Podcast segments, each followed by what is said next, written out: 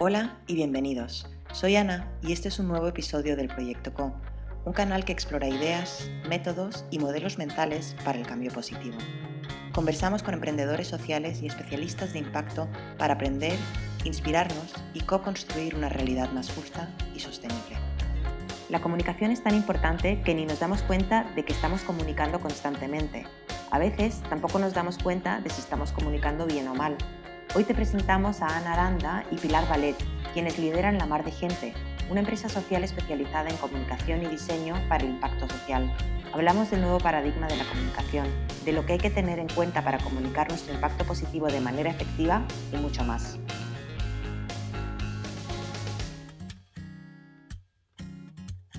Pilar y Ana, bienvenidas a Proyecto Es Un placerazo contar con vosotras en este episodio.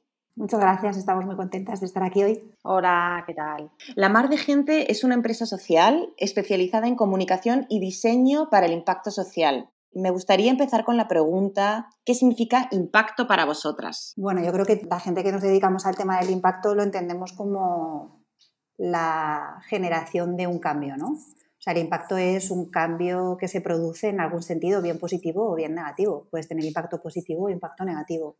En la mar de gente trabajamos la comunicación para generar un cambio, para generar un impacto, en nuestro caso positivo. Lo que hacemos, tanto los servicios como a nivel de equipo, como a nivel de responsabilidad social corporativa, siempre está enfocado a pensar en ese cambio y cómo la comunicación puede potenciar ese cambio que están generando nuestros clientes o bien cómo podemos a través de la comunicación potenciar cambios nuevos es un poco abstracto a veces, ¿no? Hablar de impacto y parece que todo es impacto y parece que ahora todo el mundo está haciendo impacto. Claro, todo el mundo eh, tenemos un impacto sobre lo que nos rodea, ¿no? Con nuestras acciones, con nuestras actividades, siempre generamos un, un cambio a nuestro alrededor, por pequeño que sea. Lo que muchas veces no se tiene en cuenta es ser conscientes de cómo tus acciones influyen en los demás y en el medio ambiente. Y nosotros partimos de esa base de que todo nuestro trabajo tiene que generar un impacto positivo tiene que generar un cambio positivo. Y creo que eso es una reflexión que hoy por hoy todavía hay mucha gente que no hace. ¿Cómo lo ves, Ana? Pues mira, a nivel de diseño, no solo es a nivel visual, ¿no? Para que el mensaje llegue, para que se comprenda, para que sea legible, sino que nosotras nos enfocamos hacia otro tipo de accesibilidad, ¿vale? No solo centrada en la discapacidad eh, o diversidad de capacidades, sino a diferentes perfiles socioeducativos, acceso a la educación, acceso a, las tecnologías, capacidades digitales, eh, pues personas mayores, personas jóvenes.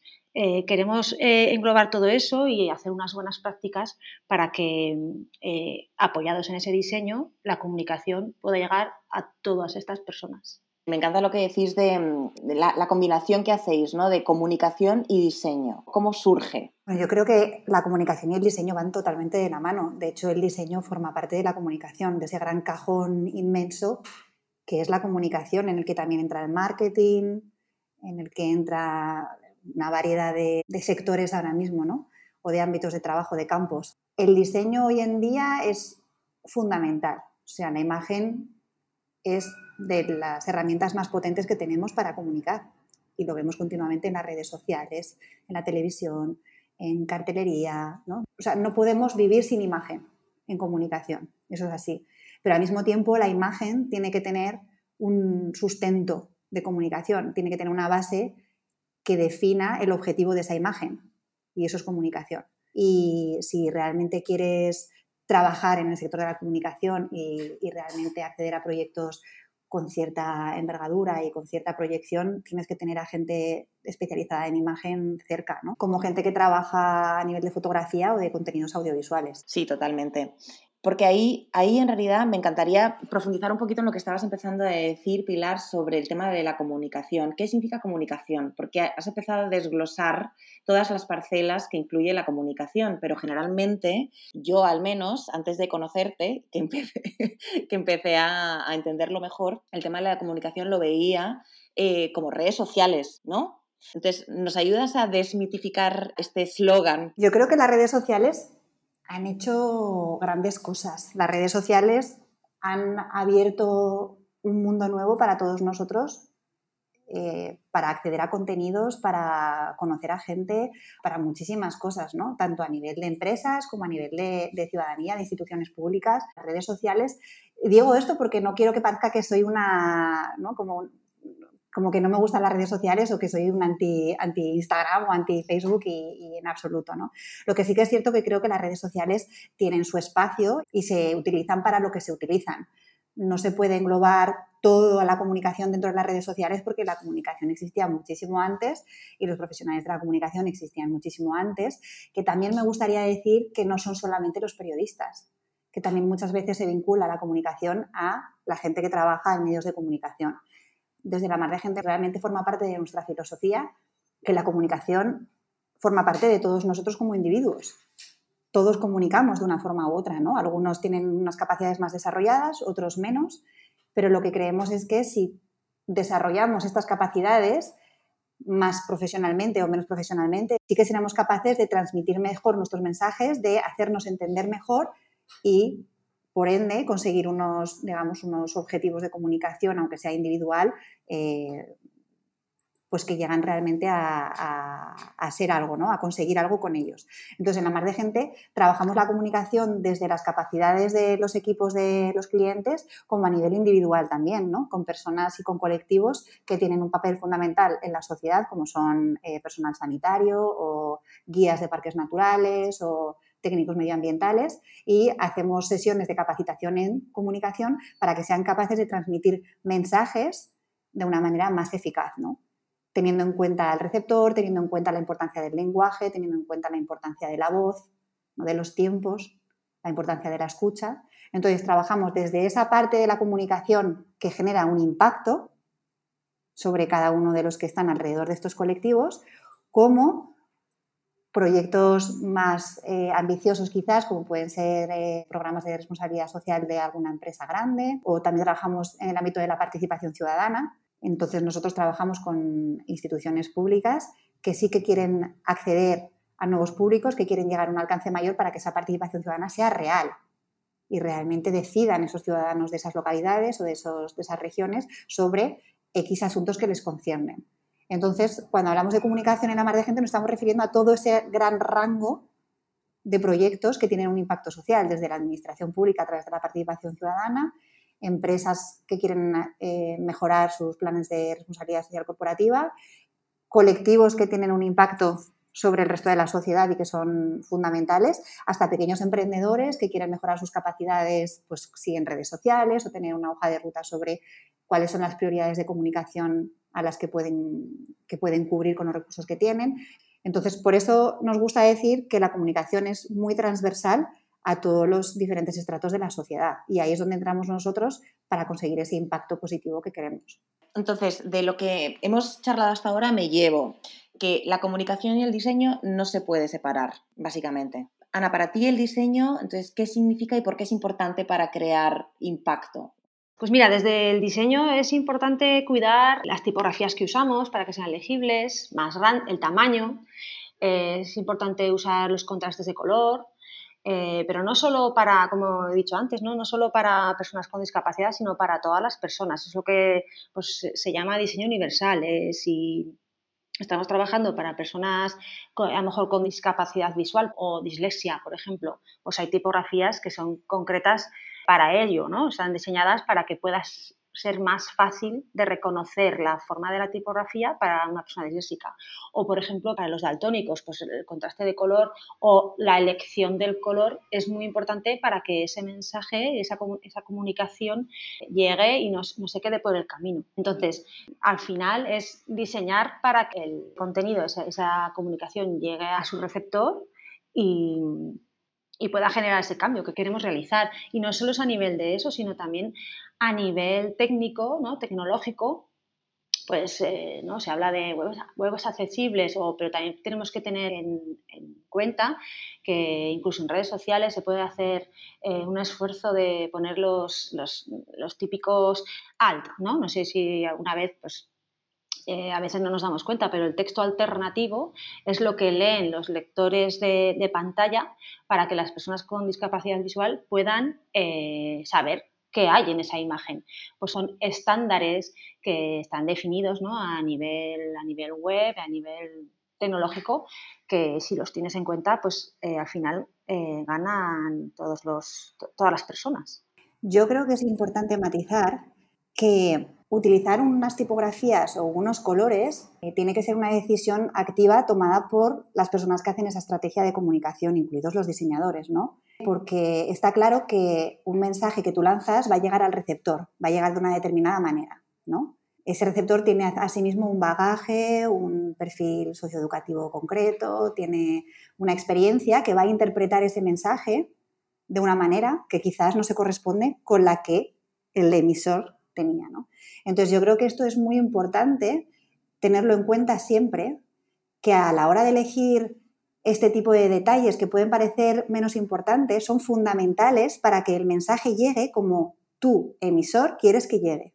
Entonces, vosotras, ¿cómo soléis trabajar? ¿Me podéis dar un ejemplo de un proyecto del cual estéis orgullosas? Nosotras creemos que todo parte de, esto lo hablamos también con vosotras el otro día, ¿no? de los mensajes clave y, de la dificultad que de identificar esos mensajes clave supone a veces, ¿no? cuando realmente es lo más sencillo de todo. Lo más sencillo en el sentido de que es la base del trabajo que hace un proyecto, ¿no? bien sea una empresa social, una fundación, una administración pública, una iniciativa ciudadana. Hay que identificar, cuando tú quieres hacer un proceso de comunicación, hay que identificar exactamente qué quieres contar, ¿no? cuál es la base de ese mensaje que quieres transmitir. Y esto, aunque parezca una cosa muy sencilla, o sea, una cosa que todo el mundo hace, no es verdad. Como tú decías antes, te lanzas directamente ya a abrirte cuentas en redes sociales, a buscarte clientes, a hacer la web, pero realmente no has tenido esa reflexión previa de exactamente qué es lo que vas a contar y también tener en cuenta el lenguaje que vas a utilizar, qué palabras van a, describir ese mensaje, porque hay diferencias entre utilizar unos conceptos u otros a la hora de explicar quién eres y, y lo que quieres o el producto que tienes. ¿no? Y, nosotras a eso le dedicamos tiempo y mimo y dedicación, porque creemos que es fundamental que los que lideran ese proyecto se sientan identificados con esos mensajes y sobre todo que no estén trabajando de una manera o contando su proyecto de una manera porque está, es la forma que hay que hacerlo porque es lo que se lleva, ¿no? Porque es la moda del momento, sino que realmente sean unos mensajes claves que estén identificados con esas personas o con esos equipos que llevan esos proyectos a cabo y con los que se sientan cómodos a la hora de contarlos. Porque estas personas, los equipos, son los principales portavoces de un proyecto. Entonces tienen que integrar y tienen que apropiarse de esos mensajes clave. Entonces tienes que hablar con ellos de qué lenguaje utilizan, ¿no? qué palabras suelen utilizar ellos, cómo se sienten cómodos, qué valores hay detrás de todo ese trabajo que están haciendo para que les salga natural contarlo. Entonces, nosotros trabajamos mucho desde los valores para identificar esa base que forma parte de la identidad de la persona y del porqué de realizar esa labor o ese proyecto y para que luego eso se canalice de una manera mucho más natural en toda la estrategia de comunicación. Y es lo que vemos continuamente con nuestros clientes, ¿no? El agradecimiento a dedicar ese tiempo a reflexionar sobre el porqué de su trabajo y la esencia de la que emana ese proyecto que tienen. Porque luego les resulta mucho más fácil contarlo en sus redes sociales o transmitirlo a posibles clientes, etcétera, ¿no? Porque está, les resuena mucho y vibran con ello, entonces es mucho más fácil de contar. Entonces, cuando tú partes de esa base, el resto de la estrategia es mucho más sencilla, porque está más adaptada a esa persona que va a comunicar o a esos equipos que son los que eh, transmitirán a posteriori ese, ese, proyecto que están haciendo. Y además, eh, añadiría que es muy importante tener esa información para luego iniciar el proceso creativo, crear una identidad visual, crear una página web, crear una identidad para esas redes. Entonces, esos valores que se han reflexionado muy bien eh, se pueden transmitir de una manera visual y si están muy claros, es mucho más, todo va mucho más fácil, mucho más coexionado. Entonces, todo tiene su tiempo, además. Primero es esa, reflexión de los valores, luego se reflexiona a nivel visual cómo se puede transmitir y luego se aplica a todas las necesidades que, puedan, o todos los materiales que se, que se van a usar. Sí, es un tema de coherencia, ¿no? Es un tema de coherencia y de identificación. ¿no? De pararse y de reflexionar sobre eso que te está dedicando tanto tiempo de tu vida, tantos esfuerzos, ¿no? Esa, esa misión que tú tienes con este proyecto. Total. Es que me parece muy interesante porque al final estamos hablando como, si estamos hablando del para qué, del por qué, o sea, estamos hablando de la razón de ser de la organización, ¿no? Entonces no entiendo por qué la comunicación como que eh, lleva cierto tiempo para que luego venga toda la parte de la estrategia de la comunicación, pero en realidad si lo hiciéramos desde el principio sería muchísimo más fácil, ¿no? Sí, siempre decimos que somos como los últimos en la cadena. Se diseñan los proyectos, se ejecutan los proyectos y luego ya cuando están casi casi terminados avisan a los de comunicación y dicen, oye, por cierto, vamos a hacer una rueda de prensa, oye, por cierto, vamos a montar una web, cuando realmente las personas de comunicación deberían estar desde el principio del diseño de los proyectos. ¿Por qué? Pues porque tienen una visión muchísimo más especializada del alcance que pueden llegar a tener estos proyectos. Entonces, cuando no se cuenta con una persona que tenga ciertos conocimientos sobre estrategia de comunicación, los proyectos son mucho más limitados, el alcance que tienen es mucho más limitado. Y bueno, es algo que estamos viendo continuamente que van poco a poco cambiando estas maneras de hacer las cosas, pero no es fácil porque eso requiere que dentro de los equipos de dirección y de gestión de los proyectos o de las empresas eh, se empiece a mirar a, a, las personas de comunicación no como meros vendedores, sino como estrategas. Entonces, ¿cómo nace la mar de gente? ¿De dónde venís? ¿Cómo os organizáis? Mira, la mar de gente es un equipo de profesionales que tenemos muchos años de experiencia, pero que tenemos mm, esa inquietud de poner nuestro granito de arena en, hacer las cosas bien, en hacer proyectos que tengan ese propósito de, generar cambio. Y surge de, la mano de Pilar, ¿no? que lleva muchos años trabajando en el tema social, pero mucha parte del equipo, por ejemplo, nos hemos conocido en, en un espacio de innovación social público, ¿no? en el que, se llama La Colaboradora, en el que se, se encontraban, ¿no? Era una comunidad colaborativa donde eh, nos eh, reuníamos diferentes tipos de proyectos, de personas que estaban iniciando proyectos, que tenían ideas de todo tipo y que además eh, compartíamos ese conocimiento pues, a través de un banco del tiempo. Entonces, claro, el, germen de, la mar de gente está ahí, ¿no? En ese, en ese trabajo colaborativo, de trabajo entre igual igual. Yo, desde, mm, desde mi interés, eh, del diseño, ¿no? de, de, apoyar a, esas, causas, ¿no? ese, ese propósito, el, pues, de una manera más visual, más creativa. Yo hace mucho tiempo que trabajo en el ámbito social, en comunicación en el ámbito social, muchos, años, casi pues ya más de 15 años, siempre eh, con proyectos que, bueno, que tenían ese propósito. ¿no? También he trabajado en medios de comunicación, pero con una pata en, voluntariado bastante fuerte. Y bueno, y veía pues, que había un campo ahí grande que, no, que nos, estaba, nos estaba cubriendo. Y luego también desde la experiencia de querer hacer las cosas un poco distintas, ¿no? de realmente creer y confiar en proyectos que quizás son menos interesantes, pero que a nivel de impacto son más potentes. Y, eso en otras empresas como más tradicionales de comunicación no lo encontraba. Somos profesionales de la comunicación y del diseño, que aparte nos dedicamos específicamente a este tipo de proyectos que generan un impacto social, pero somos personas que llevamos una trayectoria trabajando a nivel independiente o en empresas desde hace muchos años. La mar de gente es lo que es, ¿no? Está la pata de generar ese impacto positivo sobre los proyectos con los que colaboramos, pero luego hay otra pata, una, pata, una segunda pata muy importante que es el tema de dignificar nuestra profesión, de realmente eh, darle el espacio y el respeto que merece como profesionales. ¿no? Y no solamente a, los profesionales de la comunicación, sino también la materia prima con la que trabajamos, que es la información. Entonces, nosotros sí que trabajamos mucho desde esa, desde esa visión de que la información hay que cuidarla y hay que respetarla y a partir de ahí vamos a construir. Pero respetando tanto a nosotros como profesionales como a la información con la que trabajamos, que mm, por desgracia en, ahora mismo vemos que, que eso no se da.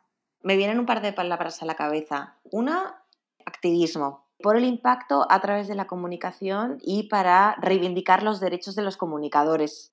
Y también veo un tema muy innovador a la hora de la manera en la que os organizáis, ¿no? Esta descentralización y co-creación y toma conjunta de decisiones estratégicas, ¿no? que, es, que ya rompe con este esquema tradicional eh, jerárquico que merma la innovación, en mi opinión. ¿Qué opinas tú, Ana? Bueno, nuestra, nuestra manera de, de, trabajar lo que permite es una flexibilidad en el sentido de que nos reunimos por proyectos y ese proyecto lo acometen los profesionales de nuestro equipo que están primero especializados y además interesados en ese proyecto en concreto y eso le, da mucho más valor, ¿no? porque realmente te vas a, vas a entregar y vas a, te vas a entregar al proyecto, vas a dedicarle toda tu, toda tu experiencia y especialización llegue a buen término. ¿no? Muy, muy bonito realmente, muy bonito todo el proceso y, vale la pena seguir siendo activista para sensibilizar. Qué bien, chicas. Oye, pues qué gozada, qué gozada escucharos eh, tan apasionadas y tan convencidas de que el cambio es posible y sobre todo contar con expertas en, en, temas de comunicación, que es muy, muy, muy, muy, muy importante. Ya para finalizar, si queréis compartir algo con todos los innovadores sociales que nos están escuchando. Bueno, a mí me viene a la cabeza una frase que usamos que es eh, que la sostenibilidad no es una opción, sino una necesidad. Así que en ese camino queremos seguir trabajando y, y animamos a que todos lo hagan. Mil gracias por compartir. A ti, a ti, a ti.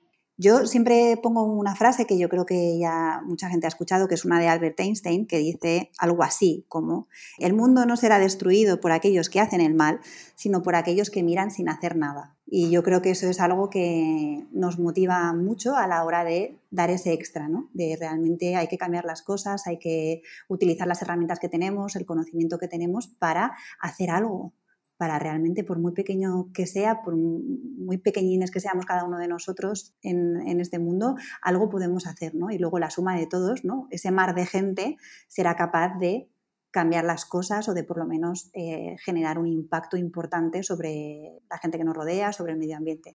Ole, la mar de gente. Muchísimas, muchísimas gracias, Pilar y Ana, por compartir con nosotros este ratito y muchísimas felicidades por todo el trabajo y el impacto que estáis creando positivo, impacto positivo que estáis creando. A ti. Muchas gracias a vosotros y seguimos en contacto. Gracias por escuchar este episodio. Esperamos que lo hayas disfrutado tanto como nosotras y nosotros. Puedes encontrar todas las referencias del episodio en nuestra página web www.efectocolibri.com slash proyectoco. Si te ha gustado, califícanos con 5 estrellas, déjanos un comentario o compártelo con tu red. Esto nos ayudará a llegar a más personas y hacer que la innovación social sea la norma. Así que de antemano, gracias. Si tienes preguntas, feedback o nos quieres presentar a una invitada o un invitado para el podcast, nos puedes escribir directamente a ana.efectocolibri.com. Hasta la próxima.